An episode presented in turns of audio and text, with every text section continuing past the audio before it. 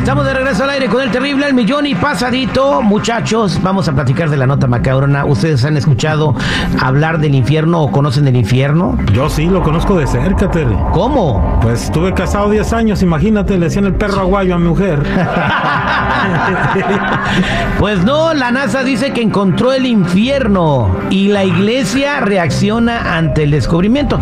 Cuando se habla del infierno, generalmente se hace referencia a un sitio que según varias creencias se encontraría en un plano sobrenatural. Sin embargo, para algunas personas el Averno no es un lugar, sino un estado que se produce cuando se enfrenta a una situación dolorosa que surgiría como consecuencia de las malas acciones que cometimos en la vida. Sí. O sea, si eres mal, te vas al infierno. Y ahí Jesús dice que en el infierno será el lloro y el crujir de dientes y un tormento eterno en un lago de fuego. O sea, imagínate como si te aventaran en un lago de lava, te doliera la quemada, pero nunca te murieras, ¿no? Y estuvieras quemándote por los siglos de los siglos. Amén.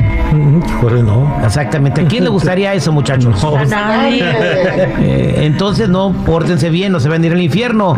Pero en un reciente descubrimiento, la NASA plantearía que existe un infierno espacial ubicado en un punto físico del universo. Se llama 55 Cancrie, el cual es visto como un infierno en el espacio debido a que se encuentra cubierto de lava de una forma que hasta el momento no se había visto en- nunca en el universo. Ah, caray. Este descubrimiento ha captado el interés de la comunidad científica porque la diversidad geológica de esta supertierra permitiría comprender cómo evolucionan los planetas rocosos como la Tierra. Y, y según eh, las personas que están comparando este infierno del universo, pues eh, mu- mucho se habla en la Biblia sobre que es un lago de fuego. Entonces, como ese planeta es un lago de fuego, dicen que es el infierno. Híjole. Y no solamente es un lago de fuego, también tiene lluvias de fuego. Según los datos recolectados por la NASA, el planeta 55 Cancri posee una temperatura superficial muy superior al punto de fusión de los minerales que están compuestos. Pero hazte cuenta que se evapora la lava y llueve. Y Para que me entiendan. Sí, la lava, el vaporcito de la lava se cae, se vuelve fuego y vuelve a caer. Es como una lluvia de fuego eterna, ¿no? Bueno, entonces, pues todo el mundo está diciendo que encontraron el infierno en la NASA, muchachos. ¿Cómo la ven? No, está canijo, imagínate. Pero lo bueno que ahí llegas y te desintegras, no vas a durar una eternidad sufriendo, A ¿ah? latigazos, nada de eso. Nada, nomás. ¿Y, y cómo sabes tú que ahí no es donde te vas a pasar tus días de, de eternidad, donde dice Jesucristo que estarás condenado en un lago de fuego, donde sufrirás eternamente el, el castigo por haber sido una mala persona? Mm, ¿A ¿Algún lugar te vas? ¿Tú te vas a un infierno? Y si Jesús dijo que te vas al infierno, ¿te vas al infierno? No hay salvación. ¿Será ahí? No lo sabemos. Pero bueno, vamos a hablar de otro infierno, chamacos. ¿Ustedes conocen cola? ¿Han hablado hablar de cola? Sí, sí, es ¿De la para, cola? echar- es para echarle al caldito de res, ¿no? No, es por lo que se pega al pegamento. Ah, sí, es cierto. No, estoy hablando del pozo de cola en Rusia. Ah, ah, no, no, no. No es ni yo. Tampoco. Unos trabajadores petroleros estaban haciendo una perforación para sacar petróleo en esa área, en el pozo de cola, y habían escarbado 2.500 metros y después dejaron de escarbar porque empezaron a escuchar cosas que los dejaron traumados, asustados, tra- y, y de verdad ellos aseguran que dieron con el infierno y que el infierno está en el centro del planeta. Y quieren ver y escuchar lo que oyeron estos perforadores rusos. Yo sí. Eh, sí, escucharon esto. A ver.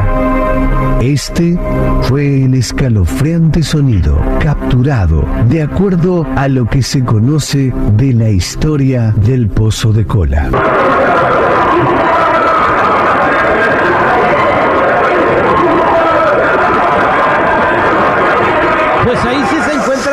Escucha gente gritando y sufriendo, ¿no? Pues según pues los, los que grabaron estos sonidos, los perforadores, eso se escuchaba en el centro de la Tierra y sí sonaba a personas siendo martirizadas y que estaban sufriendo. Sí, sí, bien gritos bien terribles ahí, Terry.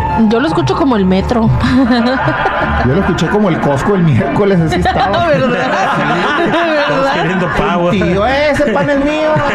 No, no, no, pues no sabía que así gritaban en la Costco para otra mejor ni voy, me da miedo. Pero Pues bueno, eh, después de, de- de que escucharon escucharon estos gritos, pues ya no quisieron seguir perforando, tenían miedo y se dieron a la tarea de investigar qué, qué rollo que estaba pasando. Entonces eh, dijeron que el micrófono de la cosa esa que metieron en, en- en- al- al- en los kilómetros de profundidad de la excavación, pues era muy sensible y captaba todo tipo de sonido y también como frecuencia de cuando una televisión no está sintonizada en el mismo canal y que por eso se oían altos, ¿no? Pero eh, escuchándolos bien están de acuerdo que esos sonidos vienen del fondo de la tierra y que sí parecen gritos y que seguirían investigando pues hasta el momento pues lo más lógico de pensar es de que pues la explicación científica que dieron de que el micrófono estaba captando niveles de aire muy altos y que ya ves que a veces el aire cuando hay un Sí. aeronazo grita pero yo no sabía que había aire en la profundidad del planeta güey Ni yo, pero Ni yo, yo. pa- para mí sí soy que es este paranormal, Terry, la neta. Exactamente, pero bueno, si ese es el infierno, chamacos, ¿ustedes se quieren ir ahí? el fin, compadre, mira, ¿para qué le hacemos, verdad? Si no es el infierno, pues está bien, pero si es, evita irte ahí. Esta fue la nota macabrona al aire con el terrible. Terrible.